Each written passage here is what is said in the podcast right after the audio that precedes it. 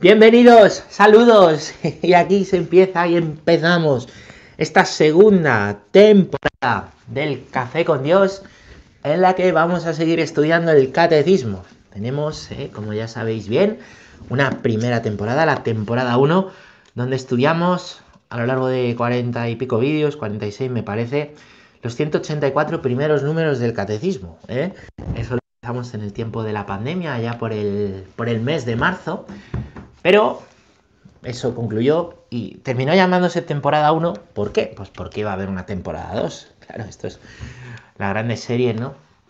Y las malas también, ¿vale? Pues si hay una temporada 1 es porque va a haber una temporada 2. Imagino que a veces no sacarán la 2. Bueno, que me lío.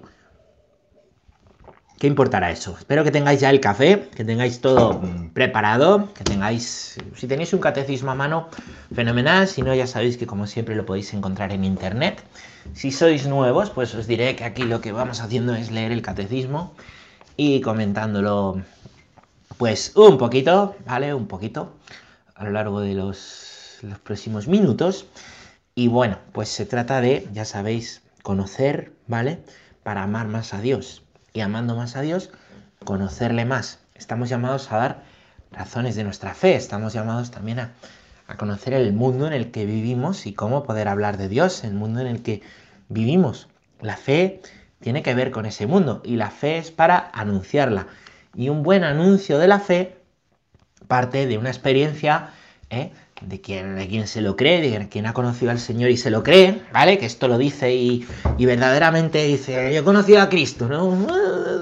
No es una costumbre, es una tradición viva, con mayúsculas, recibida de un Dios que está vivo, Jesucristo, ¿eh? y parte además de una experiencia, pues parte de una buena catequesis, ¿para qué? Para poder dar palabras y poner palabras, ¿no? Pues a esa experiencia, aquí no se trata de contar eh, verdades en abstracto, se trata de aterrizar esas verdades en la propia vida y con tu propia vida anunciar a, Jesús.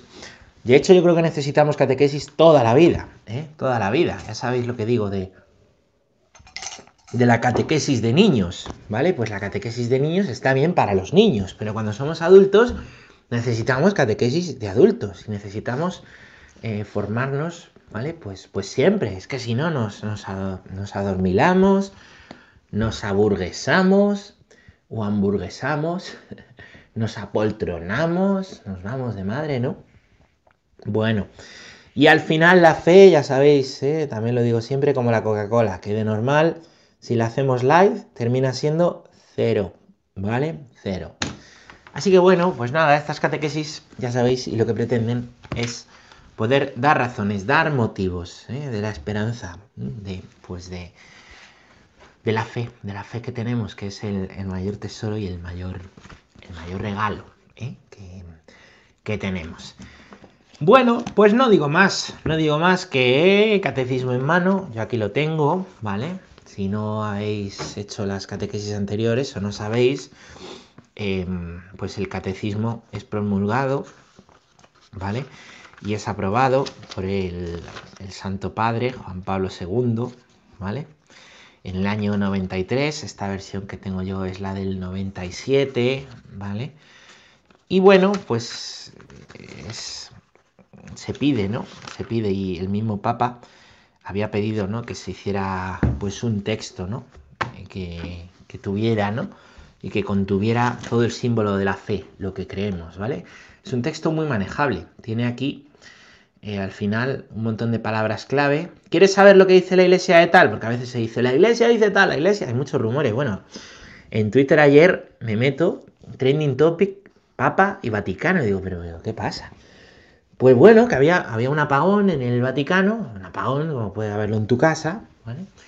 Y, y bueno, pues estaban diciendo que era porque, porque el Papa le habían acusado de delitos muy graves y habían ido a detenerlo, bueno, una cosa, una cosa escabrosa, una cabra, me dices, pero, pero, y que habían ido del ejército de Estados Unidos a detener al Papa y a llevárselo. Esto de las redes lo estaba compartiendo, pero un, montón de gente, ¿no? Bueno, pues esto por qué lo digo, no lo sé, porque me pareció curioso ayer, ¿no? Lo que sí, que ¿quieres saber lo que dice la iglesia a un tema? Pues oye, lo que dice la iglesia a un tema es el catecismo, no la, no la rumorología, ¿no? No la rumorología, ¿vale? ¿Quieres saber lo que creemos? Pues eso, ¿no? Lo que dice el catecismo, ¿vale? Parece muy gordo, en realidad no es nada, ¿vale? Y aquí hay un amplio desarrollo, pues de todas las verdades de fe, ¿vale? Y de las verdades del dogma, ¿Qué es lo que vamos a estudiar eh, a lo largo de esta catequesis y de las catequesis venideras, el dogma, ¿vale? Los dogmas que os acordáis, temporada 1, ¿vale? No son puertas cerradas, son ventanas para asomarse a la realidad, ¿vale? No son muros, son puentes, los dogmas que nos ayudan a comprender quién es Dios. No nos lo inventamos nosotros a Dios, no se levanta un día el Papa o el Obispo y dice Dios es esto, ah, vale, y lo dice y todos lo creen sino que para conocer a Dios tenemos que ver qué ha dicho Dios de sí mismo. Y qué ha dicho Dios de sí mismo es la verdad revelada en la Sagrada Escritura y en la tradición con mayúsculas, ¿no? En el magisterio, em, en la historia de la Iglesia en toda la... pues eh, que emana todo de la Sagrada Escritura, ¿no? el Antiguo Testamento y el Nuevo Testamento. Bueno, habíamos dicho, para hacer un resumen de la de la primera parte, ¿vale? Que Dios se revela al hombre, pero el hombre está hecho para Dios. Entonces, en ese hombre que está hecho para Dios y Dios que se revela, se produce un encuentro, un encuentro. Y en ese encuentro, ¿vale? Nosotros podemos decir con nuestra libertad, porque Dios que es amor nos ha hecho libres, si Dios no fuera amor no seríamos libres, ¿eh? pues em, nosotros podemos decir sí, como San Mateo, por ejemplo, o podemos decir no, como el joven rico, ¿vale? Con nuestra libertad, Dios provoca a nuestra libertad y nosotros con esa libertad respondemos. Y responder se hace por medio de la obediencia. La obediencia es escuchar a alguien con autoridad y darle el asentimiento. Obedecer es dar a Dios la autoridad que tiene y decirle, yo creo esto, ¿vale? La respuesta del creyente es creo, ¿vale? De ahí viene la palabra. Creyente, ¿quién es? El que dice creo. ¿A qué? A una verdad revelada a la que le está dando una autoridad. ¿Vale? Eso es un creyente cristiano. No es una creencia supersticiosa, no es un Dios que te haces tú a tu medida, no es... Cuidado con esas cosas, siempre cuidado con esas cosas, ¿vale? Em, y bueno, pues toda esta creencia está apoyada, como os digo, en la revelación, ¿vale? Y tiene un fundamento muy sólido, ¿vale? Todo lo que dice la iglesia tiene un fundamento muy sólido, muy sólido, que viene a encajar con el, con el corazón del hombre, que no es una invención, no es una moda que valga para unos tiempos, ¿no? Como dijo Nietzsche, ya hemos superado, eh, adiós, ya el hombre lo puede todo, como estamos ahora intentando poder con todo, ¿no? El hombre puede absolutamente todo y nos seguimos estrellando una y otra vez contra la realidad de la muerte, ¿vale? No, no, no, no es así. Em, no es así, no es así, ¿no? Entonces, eh, nosotros, nosotros, ¿vale? respondemos, sí, señor, sí, señor, creo, ¿vale? Pero algo que es sólido, ¿vale? Que es muy sólido, que no vale simplemente para nuestro tiempo, que vale para el corazón humano en todo tiempo, todo hecho, todo acontecimiento. Antes ponía un tuit, templanza. En tiempos de dificultad, templanza, la virtud de la templanza. Porque tu historia personal y la historia del mundo es de Dios y la lleva Dios, ¿vale? Pues este es un fundamento para nuestra historia y para toda la historia humana, la fe, ¿vale? Y toda la cosmovisión y toda la antropología, visión del mundo y visión del hombre que emana de la fe. Bueno, la antropología adecuada que llama Juan Pablo II. Vamos a, vamos a leer Vamos a leer, estamos en la segunda sección, ¿vale? La primera sección es todo lo anterior a lo que dedicamos la primera temporada, ¿vale? A explicar esto que os acabo de resumir.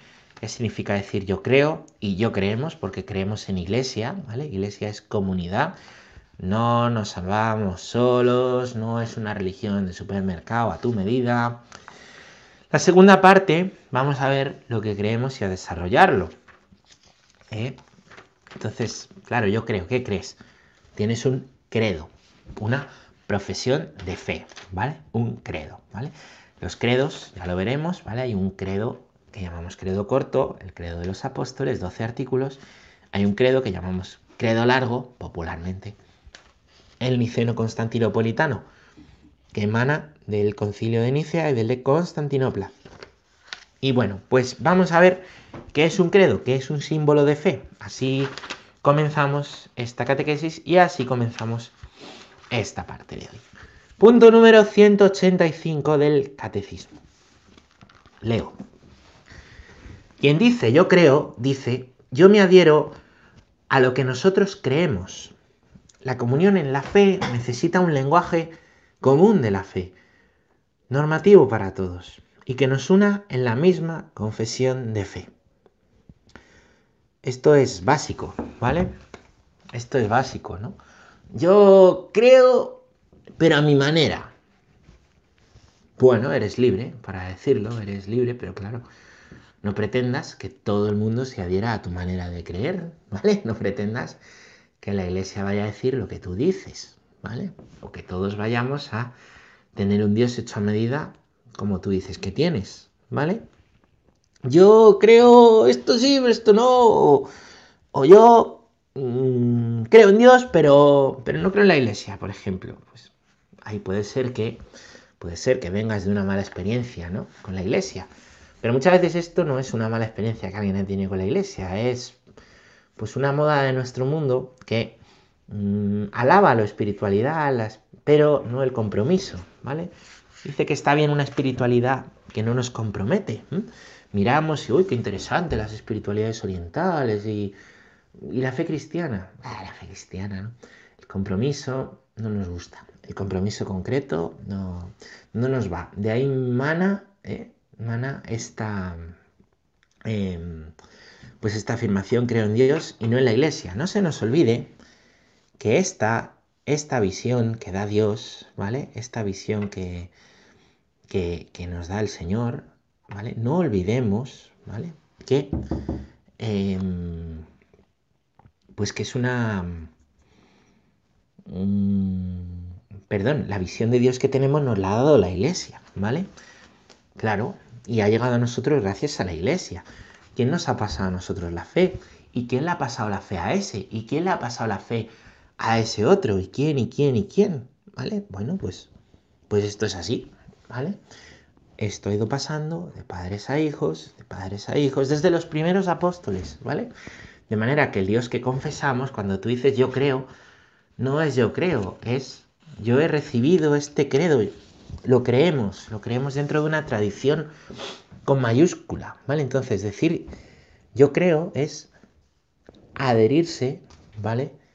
Al gran credo de la iglesia. ¿Por qué? Como siempre os digo, eh, la verdad es una, ¿vale? La verdad es una.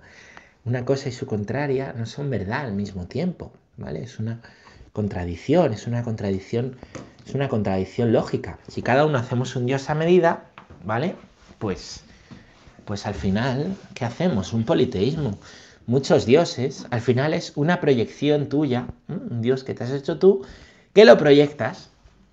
¿Y cómo lo proyectas? Pues, pues, pues, pues, pues eso, es, es tú, tu, tu forma de ver a Dios, pero no es Dios, ¿vale?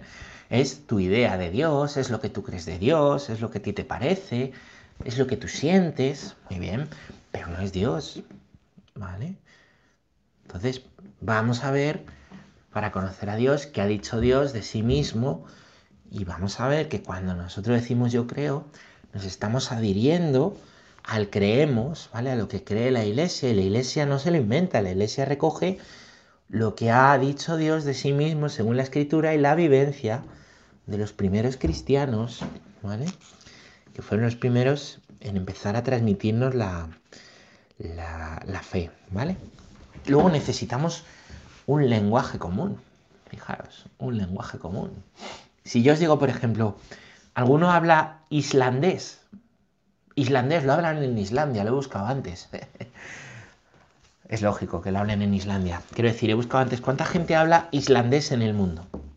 300.000 personas, que son los que viven en Islandia, ¿no? Un lenguaje difícil que podríamos aprender, ¿no? el lenguaje de la fe lo habla mucha más gente en el mundo, mucha más gente, ¿no?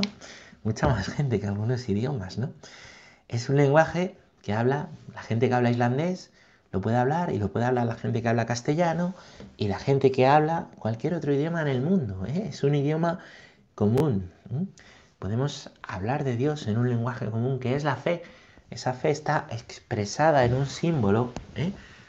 Y ese símbolo traducido a diversas lenguas, a diversos idiomas, pero como el corazón humano es el mismo aquí en Islandia, en todos los sitios, el lenguaje de la fe es el mismo. Vamos a leer el punto número 186. Desde su origen, la Iglesia Apostólica expresó y transmitió su propia fe en fórmulas breves y normativas para todos. Pero muy pronto, la Iglesia quiso, quiso, también recoger lo esencial de su fe en resúmenes orgánicos y articulados, destinados sobre todo a los candidatos al bautismo. Dice aquí, eh, se cita a San Cirilo de Jerusalén, ¿vale? que da unas catequesis pascuales preciosas. Esta síntesis de la fe no ha sido hecha según opiniones humanas, sino que de toda la escritura ha sido recogido lo que hay en ella de más importante para dar en su integridad la única enseñanza de la fe. Y como el grano de mostaza contiene en un grano muy pequeño gran número de ramas, de igual modo, este resumen de la fe encierra en pocas palabras todo el conocimiento de la verdadera piedad contenida en el Antiguo y el Nuevo Testamento, ¿vale? Desde los orígenes, desde los orígenes, ¿vale? La Iglesia ha procurado resumir la fe en fórmulas breves y concretas. Aquí se nos cita, por ejemplo, Romanos 10.9 o 1 Corintios 15, 3, 5, que son pasajes de la Escritura que si acudís a ellos verás que, veréis que está expresado el querigma, lo más básico de la fe, ¿vale? Lo más básico de la fe. Cristo ha muerto y ha resucitado por nosotros, ¿vale? De manera que nosotros podemos ¿eh? entrar en ese misterio pascual y hacer de nuestra vida una vida pascual. Con el sufrimiento entramos en el morir de Jesús, pero ese sufrimiento ha sido vencido en la Pascua, ¿no? Y Dios se va sirviendo de todo en nuestra vida para, pues para llevarnos al cielo, a la Pascua definitiva, a la Pascua eterna, ¿vale? Bueno, pues ese querigma está expresado, está expresado en este caso, y por ejemplo, por San Pablo, ¿no? Y yo he recibido una tradición, que Cristo Jesús murió por los pecados, que al tercer día resucitó y subió al cielo, ¿vale? Así lo dice San Pablo, así lo recoge San Pablo a los, a los corintios, ¿vale? Él lo ha recibido y lo expresa. Esas fórmulas sencillas, cuando se da catequesis, se, se va a lo esencial, se resume, ¿no? En lo esencial, yo creo a los que sois catequistas que que toda catequesis tiene que haber un trocito para el querigma. Hay que hablar del querigma en toda catequesis. En toda catequesis. Todo esto lo decimos porque Cristo ha muerto y ha resucitado. Es, es la base, es que ese Cristo no ha muerto y ha resucitado. ¿Vale? Si hablamos de Cristo como un hombre bueno, que enseña valores y que, pues hombre, ya hay mucha gente que, que lo ha hecho a lo largo de la historia, ¿no? Pero Cristo no es un hombre bueno que, que enseña valores o un estilo de vida simplemente perdemos la trascendencia y hay toda una catequesis que, que deja de lado la, la trascendencia y se centra en una moral de actitudes, ¿no? De comportamientos, de ser buenecitos. Y claro, dice la gente, bueno, yo pues tampoco necesito a Dios para ser bueno, claro, claro, ¿por qué? Porque estamos predicando una catequesis sin trascendencia, la fe no es para decir que tenemos que ser buenos, como siempre digo, ¿no? La fe no es para eso. La fe, la fe es para ¿eh? pues para vivir el querigma. Por eso, si sois catequistas, yo aconsejo siempre no perder nunca la trascendencia, siempre anunciar el, el querigma, ¿vale? Que es que hay algo que, va más allá de lo, físico, ¿no? Que es, que es pues lo, sobrenatural, ¿no? Que Cristo está vivo, Cristo está vivo y presente, ¿no? En, en medio de nosotros, que ha resucitado, ¿vale? Bueno, bueno, con el tiempo, ¿vale? Con el tiempo la iglesia va recopilando, recopilando esas verdades de fe esenciales, haciendo una síntesis. Esto es algo que la propia evangelización pide, ¿vale? Enseguida, pues, mm, se va evangelizando, el mundo es muy grande y van apareciendo las primeras desviaciones de la fe, gente que ya no ha visto a Cristo y dice lo contrario. A eso se le llaman herejías, ¿no? Y sectas que empiezan a nacer, ¿no? Ha habido momentos en que las herejías y las sectas han superado al número de cristianos, fijaros, ¿no? Por ejemplo, el arrianismo, que tuvo muchísima fuerza en el siglo IV, sus reminiscencias después, ¿no? Ya en el siglo II hay una primera herejía, ¿no? Que se llama el, el marcionismo, que siguen a Marción, que dicen, ¿no? Que el Antiguo Testamento no es, no es palabra de Dios, no es palabra revelada, y es un Dios distinto, ¿no? Bueno, bueno, pues eh, entonces la Iglesia, ante esas desviaciones y, ante también pues un anuncio eficaz, ve la necesidad, ¿no? Y los obispos, ¿no? Van viendo la necesidad de recoger y aunar, ¿no? Las, las fórmulas de, de fe y poder hacer una síntesis, ¿no? No, como dice San Cirilo de, de Jerusalén, la síntesis de fe no se hacen según opiniones humanas, lo que opina cada uno en cada sitio, porque entonces tenemos, tenemos eso, los 80 cristianismos a medida, ¿vale? Y la división. Sino, sino lo que emana de la escritura, ¿vale? Lo que emana de la palabra de Dios, lo que dice la, la, la palabra de Dios, ¿vale? Leída y vivida dentro de un contexto histórico por el pueblo judío primero, los cristianos después. Bueno, punto número 187. Se llama a esta síntesis de fe profesiones de fe, porque resumen la fe que profesan los cristianos. Se les llama credo, por razón de que en ellas la primera palabra es normalmente creo. Se les denomina igualmente símbolos de fe. Ya está, una síntesis que recoge las verdades. Por ejemplo, estas catequesis que yo estoy dando, ¿vale? Pues son catequesis, pero no son una síntesis, son un desarrollo de la síntesis, ¿vale? Son un desarrollo de la, de la síntesis, ¿no? Lo esencial, la fórmula que recoge esencialmente, ¿vale? La síntesis de fe se le llama credo. Credo es la palabra latina que significa creo, ¿vale? Credo es la palabra latina que significa creo. Credo, creo, ¿vale? Em, entonces, bueno, pues ahí, em, ahí nos, encontramos, ¿vale? Credo es lo mismo que, símbolo, de, símbolo de fe, ¿vale? Como antes la confesión del credo se hacía en latín, ¿vale? Se hacía en latín, eh, podríamos, podríamos decir, em, mm, mm, mm, empezaba con la palabra credo, credo, indomine pater, ¿no? Pues, em, pues estas fórmulas de fe, símbolos de fe, lo llamamos credo. Vamos a leer el punto número 188. La palabra griega símbolon, otra palabra, hoy hemos aprendido palabras en latín y en griego, ¿vale? La palabra griega símbolon significaba la mitad de un objeto partido, por ejemplo, un sello que se presentaba como señal para darse a conocer. Las partes rotas se ponían juntas para verificar la identidad del portador. El símbolo de la fe es, pues, un signo de identificación y de comunión entre los creyentes. Símbolo significa recopilación, colección, sumario. El símbolo de la fe es la recopilación de las principales verdades de fe. De ahí el hecho de que sirva de punto de referencia, primero y fundamental, de la catequesis. Yo esto es una de las cosas que aprendí gracias al catecismo. Está lleno de cosas de estas, ¿no? Símbolo, ¿vale? Hemos dicho, un credo y un símbolo de fe es lo mismo, ¿vale? Una síntesis de verdades que emanan de la escritura y viven los cristianos, ¿vale? Recopiladas que dicen la esencia del cristianismo. Pues símbolo viene del griego, símbolom, ¿vale? Que como bien nos explican es un objeto partido, ¿vale? Por la mitad, la mitad de un objeto partido que se presenta como señal para darse a conocer, ¿vale? Las partes rotas se ponían juntas para verificar la identidad del portador. Es decir, si tú querías dar credibilidad de algo, un objeto tuyo dabas la mitad, ¿vale? Y a eso se le llama el símbolo, ¿vale? Después, cuando esa mitad se juntaba, ¿vale? Pues quería decir que efectivamente eso era, era tuyo, ¿vale?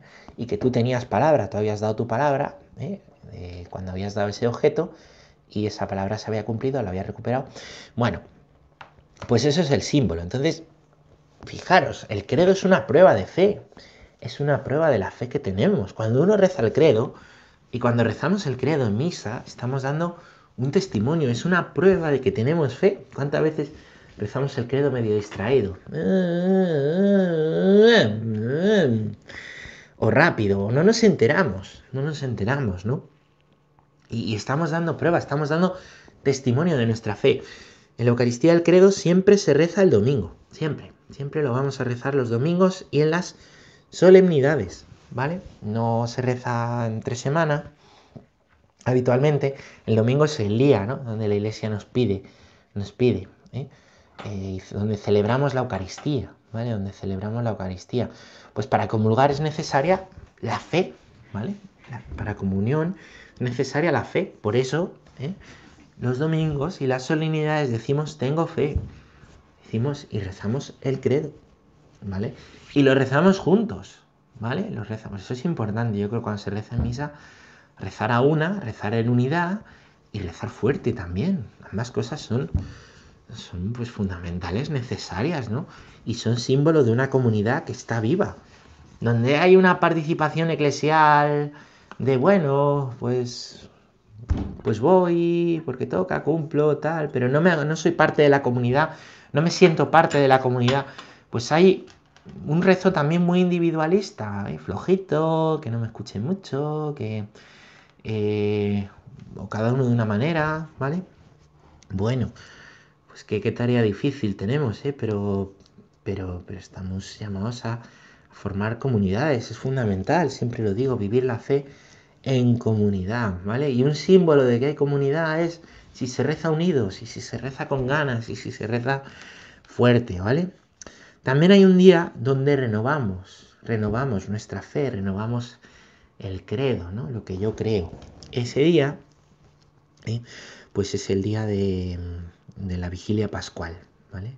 En la vigilia pascual o en la misa de la resurrección, es en la vigilia pascual renovamos las eh, promesas de, pues de fe que un día hicimos y nos hemos bautizado adultos o nuestros padres y padrinos hicieron por nosotros si nos hemos bautizado como yo siendo bebés.